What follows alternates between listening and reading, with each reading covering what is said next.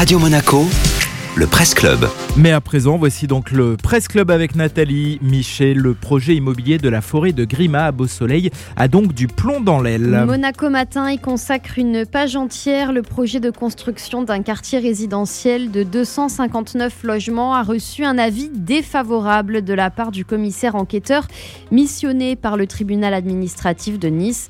Dans un rapport de 21 pages, explique le journal, Alice Barbier déroule ses arguments et donne implicitement raison au collectif de citoyens, le Trésor vert de Grima, opposé au projet porté par le promoteur Nexity et soutenu par le maire de Beausoleil. Le commissaire enquêteur ne semble pas convaincu par le profil du bâtiment. Cette très grande barre de 162 mètres de long au balcon filant, digne des années 70, écrit Alice Barbier dans son rapport.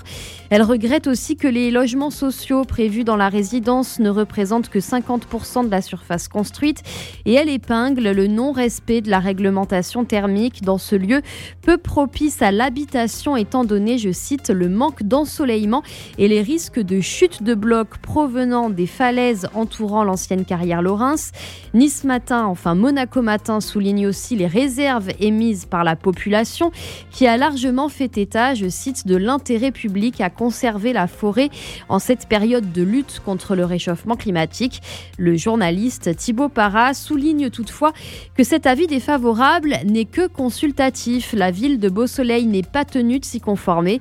Interrogé d'ailleurs par Monaco Matin, Gérard Spinelli, le maire de la commune, explique avoir saisi le préfet des Alpes-Maritimes. Il affirme qu'il s'en remettra donc aux recommandations de l'État. Les deals continuent en attendant à défendre un projet qui, d'après lui, respecte l'équilibre entre le besoin de logement et la valorisation et la protection des espaces boisés. Merci Nathalie.